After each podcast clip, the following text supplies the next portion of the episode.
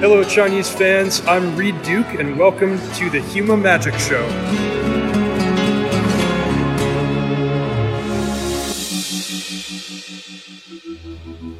大家好，欢迎来到《修马砍完志》第四季 MTGA 国服倒计时的第十期啊！哎，这一转眼就到年底了，哎，终于啊传来了万智牌竞技场国服即将开启内测的消息啊，也算是得到一些鼓舞吧。啊，至于国服正式上线时间呢，啊，大家可以参照当年《魔兽世界》《燃烧的远征》资料片这个上线时间啊，耐心的再等等。上周呢是这个 The Game Award 大奖啊，和去年《战神逆袭大表哥二》相比啊，啊，今年这个《只狼折桂》可以说是没有任何悬念啊。不过值得一提的是，万智牌新系列啊，赛洛斯名图求生的广告啊，在这个颁奖过程中，播出了是好多遍，可能有六遍，也不是七遍。这广告肯定是得有七位数了啊。呃，哎，正是这一年以前，二零一八年的 The Game Awards 上。万智牌公布了这个电子竞技计划啊，包括当时包括这个七万五千美元底薪的啊 NPL 三十二个人，以及总奖金一百万美元的这个传奇邀请赛啊。那当时这些看来是是是光芒万丈，可以说啊。不过事实证明啊，这一年来万智牌的电子竞技之路可以说是步履蹒跚。哎，简单说呢，就是经历了这个高开低走、触底啊、革新啊。在步入正轨这么一个过程，啊，其实咱们电台第二期啊，一上来说是要做满全年的呀，但是到六月，我个人实在是对这个当时的威士治太失望了啊，所以就从中间给它掐了，就开启了这个第三季。不过这后半年呢，平心而论啊，从这个 MC 四开始啊，到现在，这威士治可以说是完成了一次这个自我救赎的这么一个过程。哎，今天呢，我就请来两位对万智牌和电子竞技都颇有研究的嘉宾啊，跟大家一起回顾一下这个历程。今天主要回顾上半年啊，所以其实是算是个黑暗篇吧啊，没关系，光明篇在下周。呃，上周末在这个 Oklahoma City 啊，这个破了一个记录啊，那就是美国历史上人数最少的标准州州大奖赛啊，你没听错啊，从威士治1998年把大奖赛改为公开赛之后呢。这次的这个奥克拉荷马城啊，三百四十八人是人数最少的一次，啊，这个主要是呃因素是多方面的啊，主要是万智牌竞技场啊和这个欧科啊以及这个指挥官赛制成为了最受欢迎的赛制这三方面共同作用的一个结果吧。哎，我希望本周末的这个 GP 波特兰也是这么点人啊，这样我六胜九负之后啊还能还能数钱。来，在此也要。特别感谢一下我的朋友杨哥啊，给我还有啊我的队友们提供部分比赛用牌啊。杨哥本人呢，其实也是一位实力牌手啊，曾经是轻松杀入新加坡大奖赛的八强啊。他也有个淘宝店叫时间行走卡牌啊，我也看了一下他这个微信号啊，还是挺有意思的，经常有这种比较可爱的活动啊，比如每天中午都会。发布一张这个超低价秒杀单卡啊，降价力度号称是堪比江南皮革厂啊。还有一天我看这个活动是什么祝贾乃亮转运啊，不知道是那天是宣布离婚了还是怎么着啊？是说这个所有姓贾的一律啊免邮费包邮啊，诸如此类。哎，他的店里还有很多这种呃很稀有的闪卡啊，大家有兴趣的话可以关注一下他的微信公众号啊，时间行走卡牌的汉语拼音，这个比较长。嗯，二维码呢，我会放在这个文档里啊。如果你关注，就可以获赠一张闪的实物的衍生物。啊，本周啊，一场这个重磅的赛事预告，那就是二零二零年中国第一场跨地区的大型比赛啊——洛阳大奖赛。哎，他当然说是 GP，属于是开玩笑了啊。比赛的全名呢，叫做洛阳爪牌万智大赛。啊，不过这个比赛的奖金设置绝对是国内的顶级的啊！冠亚季军分别是一万五千、三千和两千啊，奖品发到前三十二，还有什么奖杯啊，以及明年比赛的住宿之类的啊附加奖励。主审呢是来自郑州的啊，也是我的普通朋友董莎莎姐。这个洛阳地处中原啊，虽然是十三朝古都，但是作为旅游目的地，大家平时可能。去的机会也不多啊，这次正好玩一圈啊，加打个比赛，而且洛阳本地的牌手数量并不多啊，奖金如此之丰厚，对外地牌手来说可以说是 EV 可可以说是非常高啊。啊，这个主办者呢也是一位从美国海归的朋友啊。上期我们也提到，办这种比赛啊，不管这个规模办的再大，都是赔本赚吆喝呀。所以说呢，也是都很不容易啊。也希望大家能多多支持这类民间赛事吧，考虑一下去洛阳啊，这个中国第一场大型先驱比赛提款。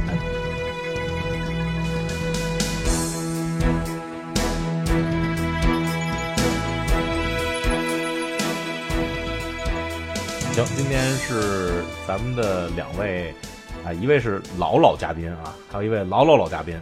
哎，这朱老师，你第一季跟我录了吗？你是第二季才开始跟我录的吧？没有，第一季我还没到营地呢。嗯，这是跟跟咱们这个栏目一起成长起来的朱老师啊，和 和跟中国万智牌一起成长起来的董大师。Hello，各位观众，大家好，好久不见了，非常非常的想念。呃，欢迎来星马考完制做客。呃，上周末是呃，咱们仨也都看了这个叫什么传呃历史上最后一届传奇冠军赛，在美 美国的城的。这这这怎么就最后一届了？好像听着时间好像挺长的，其实就一年，对吧？对，还办了七次。嗯，对，呃，其实这个词儿，嗯，哎，真是。真是度日如年啊！这一年，度年如啊，就反反反正，其实传奇冠军赛这个词儿是去年大概是这会儿，在那个有一个就 The Game Award 上，那由威士忌当时新新出任呃新威士忌新成立的一个电子竞技部啊，这个部门的负责人，他他宣布的就是二零一九年啊万智牌电子竞技的计划，其中一部分就是。把这个 PT 改成 MC 了，改成 Mythic Champion 啊，叫叫什么密西冠军赛，对吧？Mythic。对，其实这个词词儿，距离咱们现在才才一年，才存在了一年的时间。嗯，这一年中呢，也进行了七场这个密西冠军赛啊，刚进行完的这个是最后一场啊。咱们先简单的回顾一下这个历史上最后一场呃。密西冠军赛吧，朱朱老师，你你对这场比赛有，你要说有什么印印象比较深的地方没有啊？印象比较深啊，就是我觉得太累了。我觉得这连着三场，你看第五场、第六场、第七场中间每次间隔都不超过一个月，或者就一个月稍微多一点点儿，所以给我的感觉就是工作压力有点大。这连连着三场弄下来有点太累了，而且你得搜肠刮肚的，嗯，我 我以为你要说。选手们有点累的，没想到是你比较累。这选那选手们肯定比我更累啊，对不对？那我也要在这儿，或者说官网的那些那个编辑啊，或者 Frank Custon 那种分析数据，他们也要搜肠刮肚的想，哎呀，我怎么才能写这个东西，才能把它做好？而且还有一点就是，这三场比赛都是标准，而这三场每两场中间都进了一次牌。这这其实是爱卓王权这个环境，其实是有三个版本啊，一点零版、二点零版。咱们刚看这个比赛是三点零版。对，所以我觉得这三场连着下来，对谁的压力都很大。我我我挺好，我觉得挺好。董董大师，你说你特别爽，你是作为一个观众特别爽，还是说你你觉得这个呃牌手准备比赛特别爽？我觉得，我觉得我作为一个校友，对吧？来说，我觉得这这这几个比赛都很好看的。首先，就我们刚结赛刚结束这个第七场的话，里面的。选手水平非常之高啊，那比如说小伙们在前两天、第一天什么的都被淘汰了，等到最后都是大神对决，这比赛好看啊。尽管套牌不是那么好看，但是但是水平高啊。哎，对对，这次其实就是呃，你你看，其实包括上次也是，对啊，就就是我觉得对。我我觉得这个赛制对小伙特别不友好。你看，就八强里几乎就这次根本就没有小伙，这八强是八个大神，就一个比一个神。那天我们还想，最弱的就你不算这两个特别强的 challenger 以外，你你最弱的六个大神，你挑一个谁是最弱的？最弱的可能是 Seth Manfield，可能是就前两年的最佳牌手 和世界冠军，这这这可能这六个人里最弱的。然后，然后剩下两个两个挑战者也都特别强，都是 back to back 这个 MCQW 的十六强，这个这个太强了。我跟他跟他的赛制方面也有关吧，我觉得他们赛制上邀请的小伙比较少，不像不不像原来 PT 对吧？五十个大神，四百个小伙，大家大家是一拥而上，总有跳得出来。对你，你可以连干十二个小伙儿，然后就进八强了。这这这次你连个连打十二盘，至少有十个大神。其实这一次他邀请的那些人，就直邀那些人，有些争议还挺大的，因为呃，之前刘雨辰也提到了，就是说好多人他其实完全没听过名字，但是这国外社区也引起了不小反响，就是确实这些人可能牌确实打牌真的没听说过，但是就是邀请他们了。不，他他他有这么个问题，他就说他同同时邀请一个人，他不能邀请两次，所以你排着排着就就就没人了，对对对就只能邀请这些特别对有的人了，就你不能再邀请一遍他了，你就送过他一次分了，对吧？对你再邀请一一次送分的，不是保送了吗？保保保送进了吗？这不合适啊。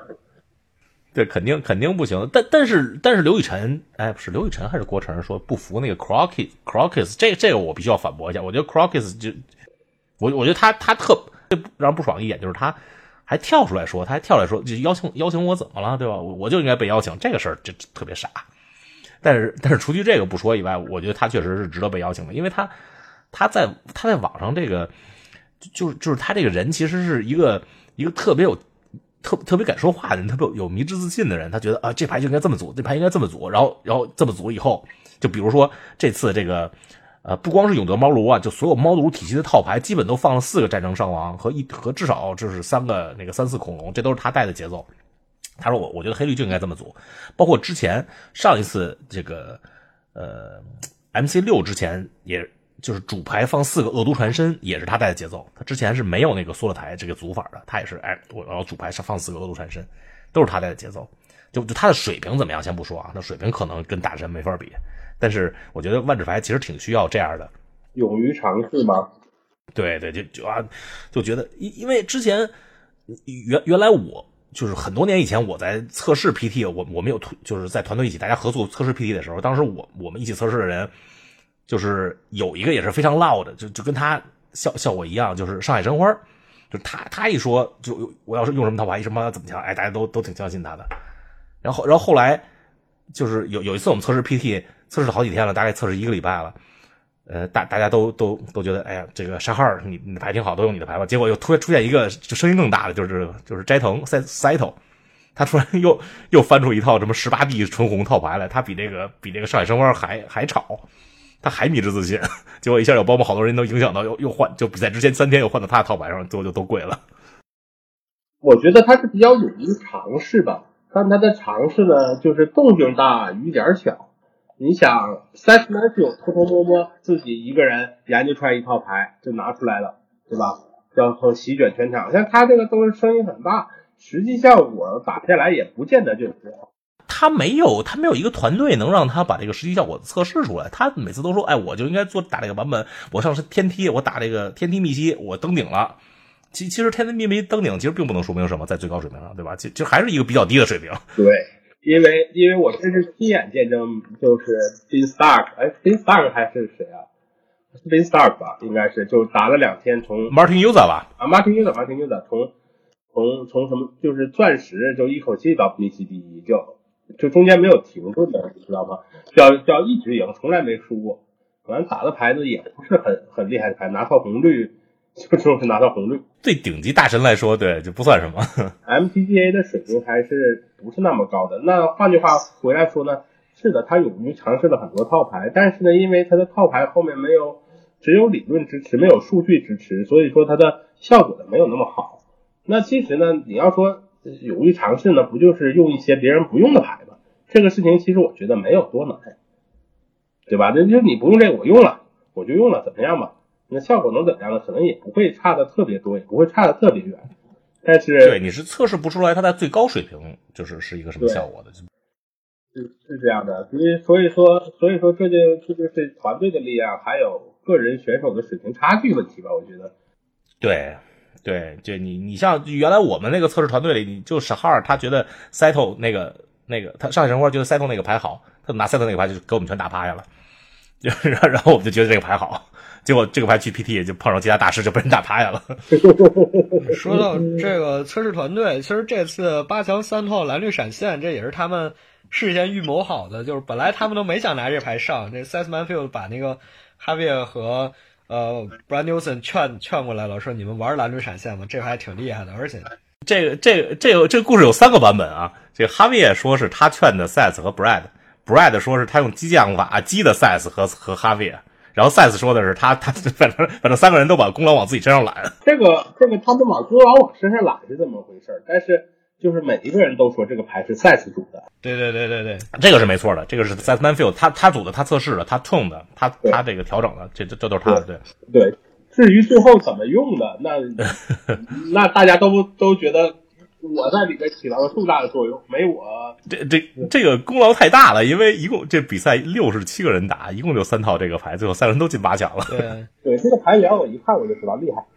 对，而且挺有意思的一点是八强就是八强双败赛制嘛，然后有三套蓝绿闪现，几乎一模一样。那不管你什么套牌，你哪怕掉到败者组，你两场。怎么也得碰着一套 蓝绿闪现，所以很多就打不了这牌的人直接就 out 了，就就直接就可以再见了。嗯，所以其实嗯最那最差的其实就是就是 PV 的这个火了嘛，P PV 这个火打，其其实其实就是咱们如果先不说黑绿永德的话啊，就说这个嗯目前和未来一周，包括可能到波特兰之前，就是环境的三大主流可能还是火这个永德永德牺牲和这个蓝绿闪现。其实这三套牌来说呢，是火是打不过火，火相对来说打这个永德牺牲稍微好打一些，是打不过蓝绿闪现的。然后那个永德牺牲呢，是呃是打蓝绿闪现是占很大优势的。呃，所以八强里其实 PV PV 是八强里唯一的火嘛，火火其实之前咱们节目里也说过了，火是这个这个这个呃遇强则强，哎不是怎么说来着？遇弱则强，遇强则弱套牌，就是就敌强我更弱套牌。他他 他这个虽虽然这次比赛有很多人用啊，而且第二进入第二天的也很多，呃，但是其实你观察一下，到第二天就是火火，除了 PV 以外，所有人都是光速败退，就杰西卡火，就是一般都是一胜四负、两胜四负这样的大批大批的，就是就 PV 一个人，就不得不说 PV 确实强，就是打打进了八强，但他八强里有三套这个他不好打的蓝绿闪现，其实这个已经给 PV 基本就宣告 PV 是肯定没有希望夺魁的这个比赛。那么问题就来了，PV 会不会因为退出 Channel Fireball 而变弱？我觉得，我觉得不会，因因为我觉得 PV 它它的实力是碾压 Channel Fireball 除了路易斯 Scott Burgess 以外所有人的，而路易斯他他又没有那么多时间来跟 PV 进行这些测试，所以所以其实嗯最近几次比赛就是最近一两年这个趋势嘛，大家都就是即即使是原来 Channel Fireball 那样十个人以上大团队，大家也都不是作为一个整体一个团队测试的。也就是他们，他们限制是会整作为一个整体开会，但是他们构筑都会拆成小团小团队来进行构筑的测试。嗯，其实我也觉得不会受什么影响，因为我觉得 PV 够强啊，这个不太需要团队中其他人特别大的力量。PV 太强了，PV 就是他肯定是一个强力的团队，对他来说有肯定会有帮助的。但是 PV 肯定是不会是缺少强力的团队的，对吧？PV 这次是加入哪个？Temple Storm，雷老板，嗯，雷老板，这是美国雷老板。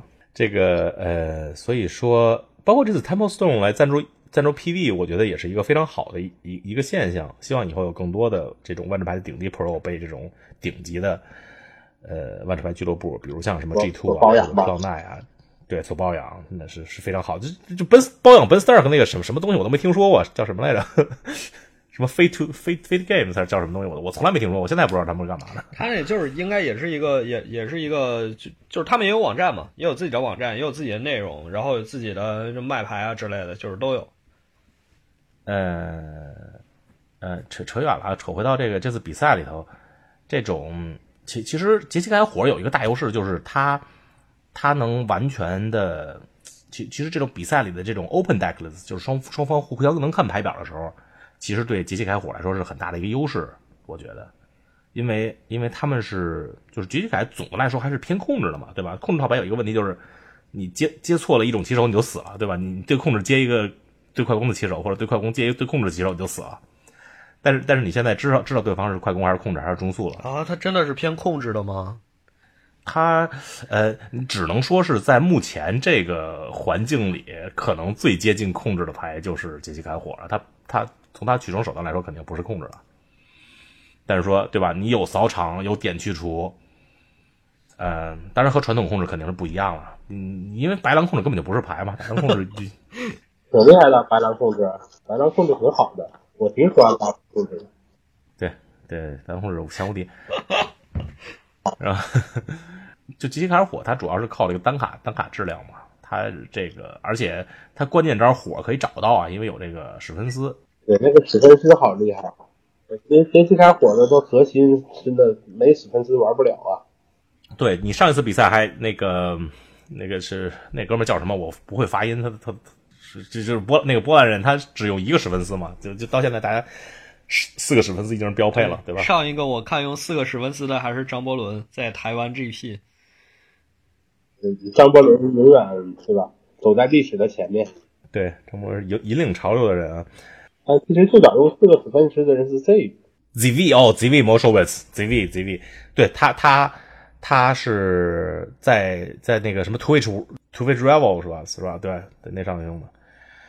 对，呃，对，用用用的很好。但是火这极其开火还还有一个大劣势就是大家都知道它是 Deck to Beat，对吧？会会用的。用的人最多，所以会被针对的也比较厉害。就比如说永德猫路都会用这种编满战争伤亡啊，还有三四大恐龙啊，这样就就本来是一个优势对局，现在可能也就是五五开了打起来。但但是但是话又说回来，永德猫炉这么组的话，就让这个这些闪现系有有有机可乘了，对吧？因为它变得变等于比变变得比以前蠢笨了，所以他节奏可能可能这个就有打这些闪现系的套牌又不是不是特别好。不过要说到这个永德猫炉，必须提一下这次这次比赛，呃，全胜战绩也是 PTMC 历史上唯一一次用全胜战绩夺冠的啊！当然现在赛制跟以前不一样了，九胜零负啊！Canister 啊，Canister 我觉得可能是地球上不是第一就是第二适合用永德猫路这套牌的人了，你同意吗，朱老师？啊，你为什么这么说呢？因因为因为你一。一看你就没看比赛，你你看他一次一回合要点多少下？哦，你说你说的是这个呀？那确那确实是，就是猫炉内战，尤其是对猫炉内战太烦了，这 MTG 这结算太烦了。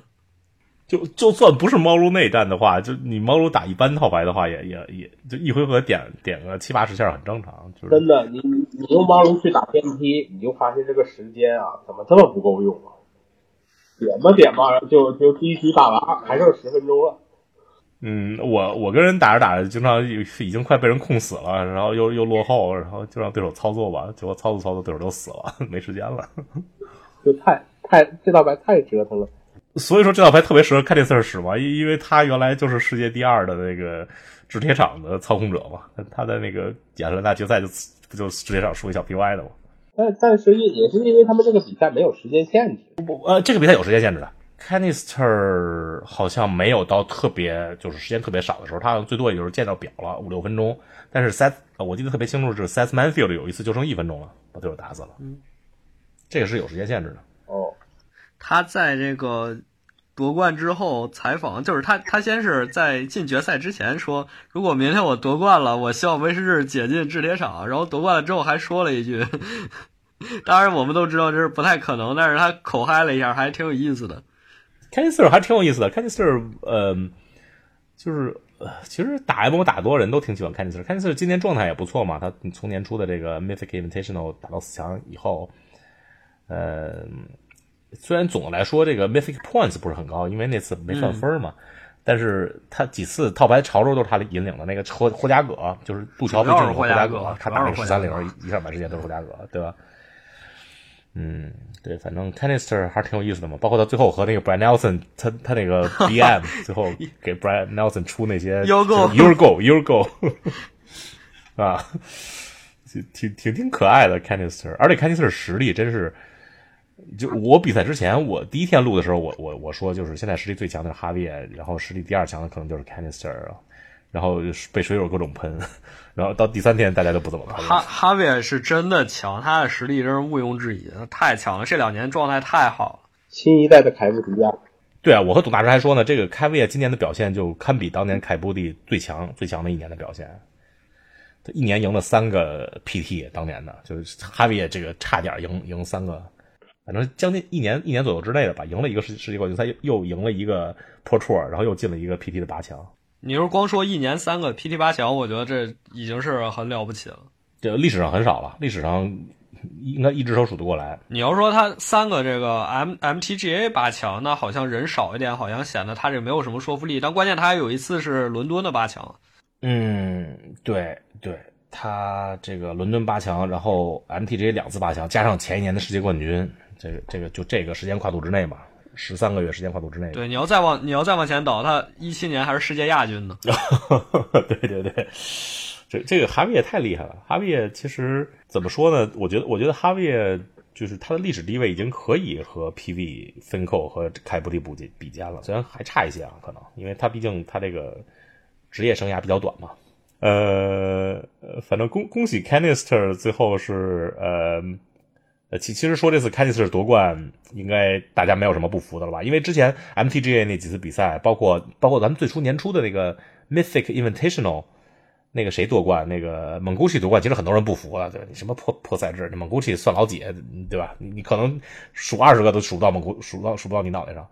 然后包括后来夏天那那个比赛，那个阿根廷人就根本没人听说过那个人，更不服了，就是你这哪出来的一个人就就把这比赛赢了。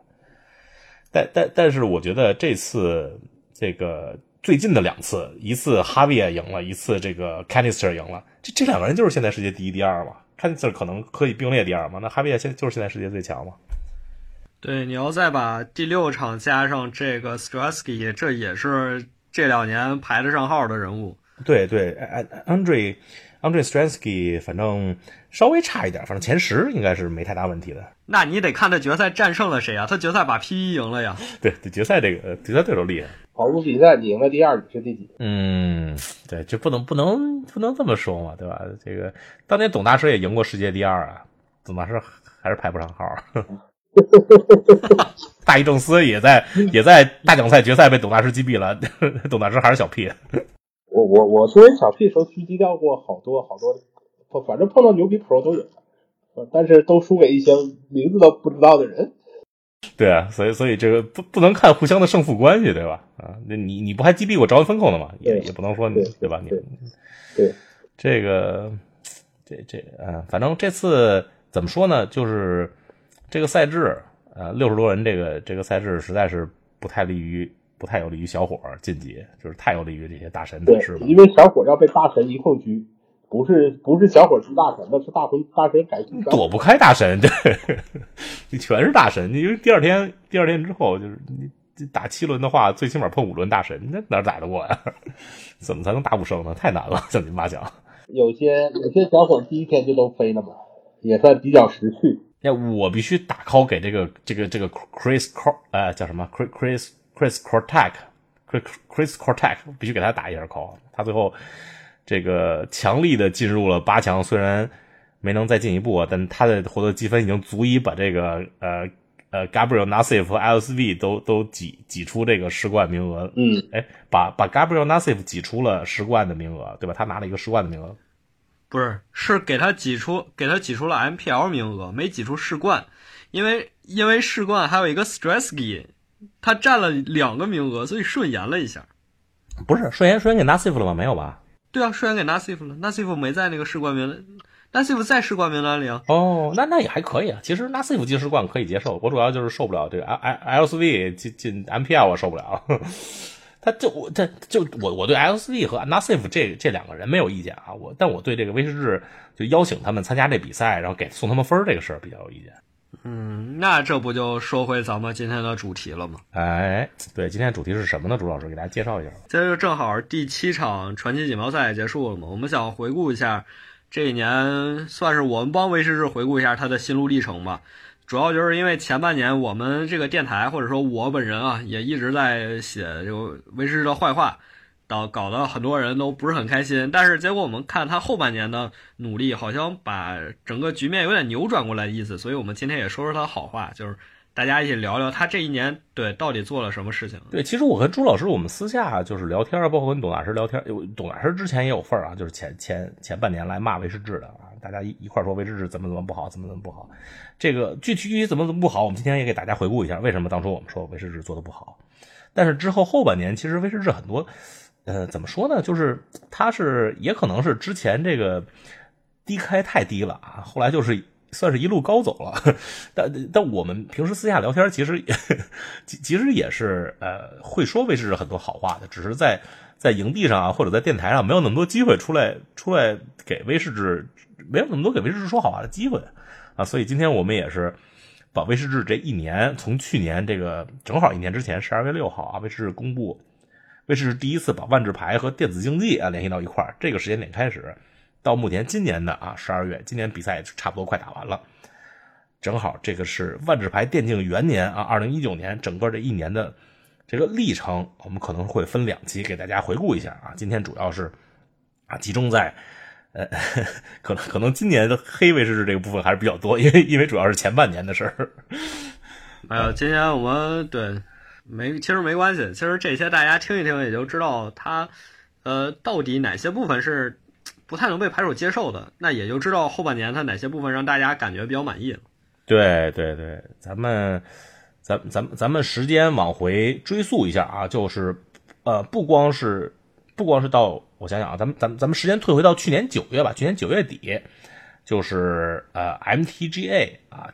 公开始公测，哎，董大师，你是什么时候开始玩 MTGA 的？你是上半年就开始玩了是吧？对，上半年开始玩，很早就开始玩了，对吧？就是内测时候就开始玩了啊。我是下半年可能董大到到董大师家才开始玩，呃，但是到九月呃，就是董大师公测的时候，董大师其实已经早就全卡了，对吧？就玩了玩了很多的，而且董大师对这个游戏评价很高，因为董大师之前这个 MO 都不玩了呀，都扔一边了，一直在玩，觉得这个 MTGA 不错。结果公测公测以后，果然啊，如如董大师所料，大火。我说火的游戏多了。对，董大师就是董大师，同时也也预测这个另外一个游戏《Artifact》会大火啊，这这个就是后话了。呃，但但是这个 MT 这个大火火到一个什么程度呢？就是谁都没想到，因因为它和《Artifact》其实是一个呃，其实当时董大师咱们你还记得吗？咱们也录过一期节目，就是说，就是为什么为为什么为什么万智牌大火，大家会反应这么大呢？因为就是期盼太低了，对吧？期待没没有人想到 MTGA 会这么火。对，另外一边 Artifact 大家期待特别高，结果结果一下凉了，就又形成一个反差。对，就包括威士忌自己也没想到，对吧？就是万智牌公测会这么火。朱老师，咱们去年他不是十月份咱们有一场 PT 直播的时候，咱们还咱们还看见了他公布了这些什么悉尼啊，还有布里斯班的这些比赛。后来其实，在十二月份的时候，他都取消了，对吧？你还记得吗？哦，对，就是说是大家，大家本来觉得加就是多加了一场 PT 嘛，因为之前是每年四场，他后来说是每年变到六场，然后结果他又说了一遍，就，呃，新的公告就把这俩取消了。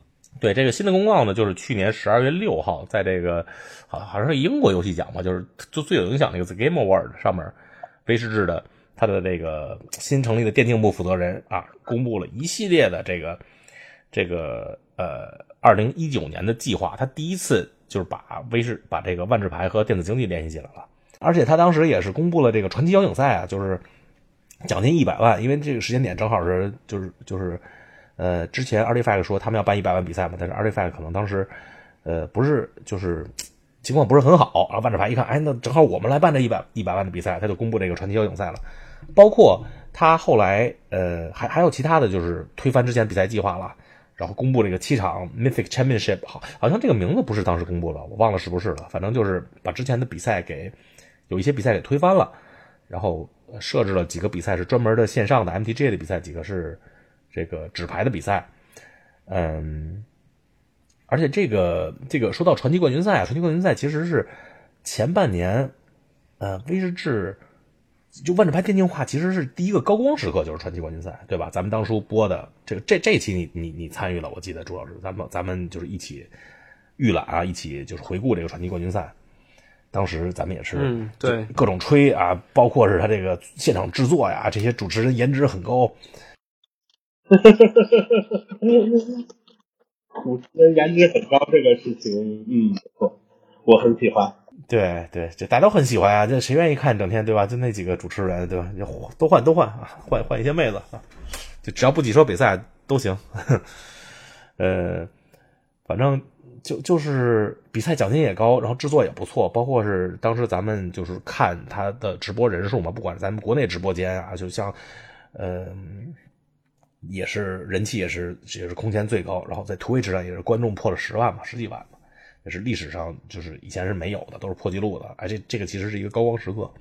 到这个时间为止，其实万智牌电竞之路走的还都不错的，但是但是之后好就是就是从那以后就开始走下坡路了，对吧？首先就是哎，其实，在那之前就有一点不和谐音，就是这个欧文事件，对吧？欧文，欧文，他对他本来是作为 MPL，MPL 也是之前就是他公布的这整个系统其中一部分嘛，就是终于，啊，我们以前就只能吃得起麦当劳，对吧？这个这个非常穷的这专业牌手啊，就翻身翻身做主了。每年有什么七万五的保底薪啊，还有这这个那待遇啊，啊，这欧文是其中之一，对吧？欧文也是当时世界上最强的玩家之一吧？对，前十肯定有了。对，结果就因为这个性骚扰丑闻啊缠身，就是突然就被官方给晋升了。最后这个事儿也没有没有什么没有什么交代，可能是双方就私了了，我估计是，对吧？然后之后欧文就参加不了了这个比赛。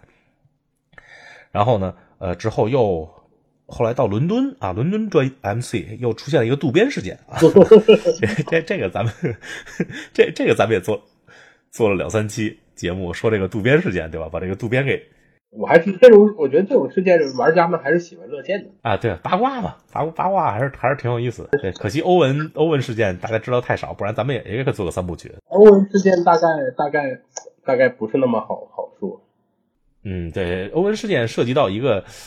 就是一个嗯，怎么说呢？文化差异啊，还有价值观啊，还有就挺复杂的。反正这渡边事件就比较比较简单，在任何文化下，这种行为都是不能被人所允许和接受的。对，好像电竞就万智牌电竞化第一个危机，我觉得就是出现在嗯，就这个过程中，就从从传奇邀请赛到渡边这次，就这个过程中，然后呢，呃，之后。威士治就宣布了啊，渡边走了，欧文走了，我们要选两个人进来，选谁呢？三位。结果 这这这个选了一位女排手 Jessica 和和另外一位炉石玩家 Shavis，这这个就是引起了大家特别特别多的吐槽了。当时咱们也是啊，今天简直是可以可以让大家回顾咱们之前的节目啊。首先，渡边那个事件是平成最后的魔术师渡边啊，事件片、推理篇、解决篇。然后是万智牌电竞化的困局啊，疑惑篇。对，这这个是这个是说到专门说到了这个两选择这两位牌手来参加 MPL，对，是为是是多么的不合适，是就是为什么威士治会会做这种决策，对吧？对，就牌手为什么觉得这个决策是是是不合适的、不正确的？嗯嗯，然后这这周围我感觉是不是就是反正出现了一个。呃，算是万智牌电竞化出现了一个小危机了吧？因为大家都觉得，不但是这这方面出现危机了，还有这种 MPL 他们也是开始直播了嘛？他这个节目效果确实太差了，对对吧？我记得朱老师你有统计吧？就是第一期可能是还有几万人看，有吗？第一期其实挺多的，第一周挺多的，肯定过万了。然后后面越来越少，越来越少，等到最后一周正好赶到对台北 GP 三千人，三千人最少的时候，就就完全没人看。对，不过你说那什么，你说到这个。回顾往期节目啊，我突然间想起了一个关于我们这个节目的一个重要问题。我一直以为呢，就是比如说你说你这个修马这个说万智牌这个是一季呢，是和什么美剧啊、什么其他电视剧是一样的，什么一年一季。我后来发现不是啊，我后来想想了一下，你这一季是怎么呢？是四季的季，叫一年四季，春夏秋冬。所以说呢，就一年正好四季，没错吧？哎，有这个好像有道理，但是咱们秋季已经过了，已经到冬季了。对，已经到第五季了吧，对吧？我去年录的时候第一季，我想啊，到今年这时候第五季，正好一年四季，一年四季嘛，没错。其实也，你这个季也同也是同一个季，没错。我想这还是很有道理的。这这这这个，咱们第三季就是就是霍加惹的夏天嘛，第四季就是欧科的秋天嘛，但是。但是，其其实第四季的官方名字是这叫什么来着？国服哎，万智牌竞技场国服倒计时啊！这个这一倒计时的，就从秋天倒计时冬天了。这个说到竞技场啊，我好好像听说离离发号不远了是吧？好像是这个具具体日子不便透露，好像小道消息好像有有这么回事，马上就要发号了，对吧？嗯，对啊，大家想要号了，一定要密切关注这个旅法师营地啊！我我这要的要得着号，要不然号不好说啊。但是旅法师营地肯定是有号的，啊董大师可能也有号啊。大家认识董大师的可以私密他。没没没号没号，我真没号。嗯，因为我收到的小小道消息有点多，也不知道哪句真哪句假，是吧？这就先看着吧。对，反正是瞎侃吧，就那就那么一说。反正这次呃，总的来说就是前半年来说。呃，万智牌竞技化遭的骂声还是比较多的，对对吧？这个，而且到后半年，这真是一波未平，一波又起啊，又各种又有，结果又后院起火，对吧？这之前大家都是说这个万智牌，哎呀，这个运营实在是太垃圾了，但是哎，设计的好，全靠设计的 carry 着，对吧？结果一到下半年就就是设计崩，没想到设计这部分又出问题了，连续出现了霍加葛和欧科，设计崩盘。但是但是比赛又回来了呀，比赛又做好了呀，他们互他们真是互真是一个合格的团队啊，互相帮对方承担压力，这边漏了那边上，那边漏了这边补。对，你看后后半年这个万智牌比赛做的哎有风风火火，有情有有模有样，对吧？就碾压全国全世界其他各色电竞项目。嗯，电竞项目说不上，卡牌卡牌项目。对，卡牌项目。在哪里？如果它真的存在，那么我一定会去。我想在那上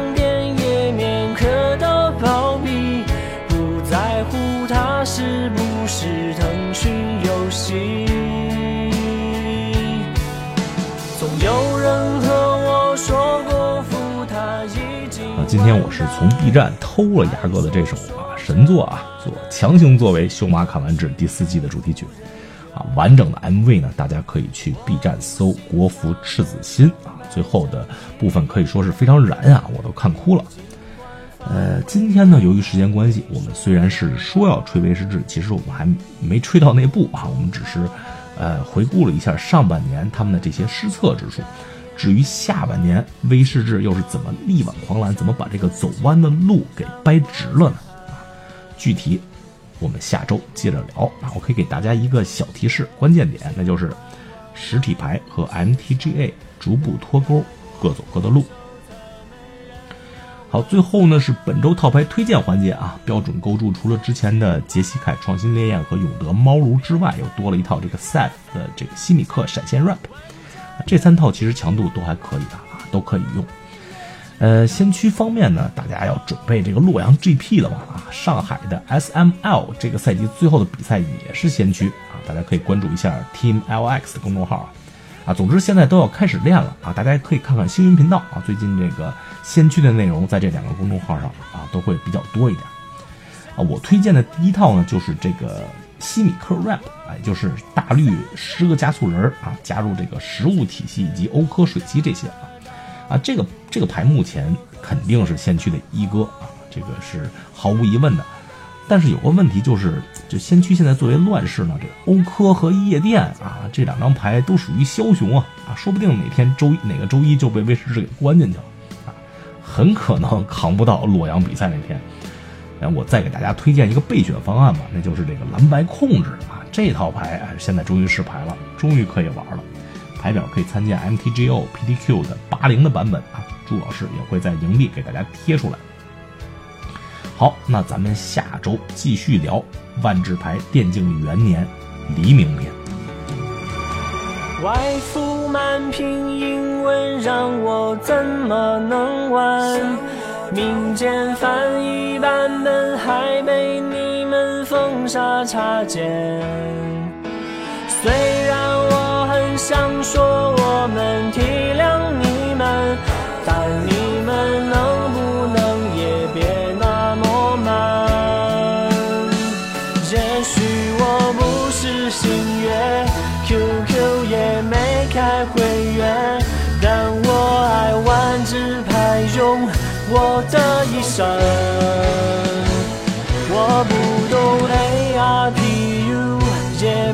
在乎的 AU，。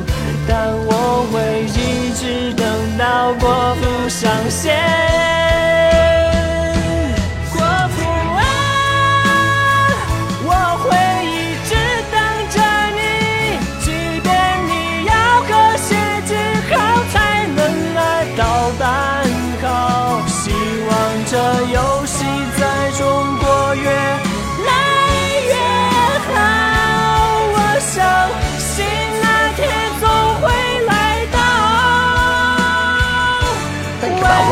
Mulligan or no. 我永远为你骄傲。And China on the back of Lee Bo's undefeated run in legacy. Six matches. 所以这 It was a land off the top of the library, and Xi Jinping steals game five in a stunning. 呃，虽然说中国的这个万智牌社群可能还相对来说比较小，但是我们同样可以成功。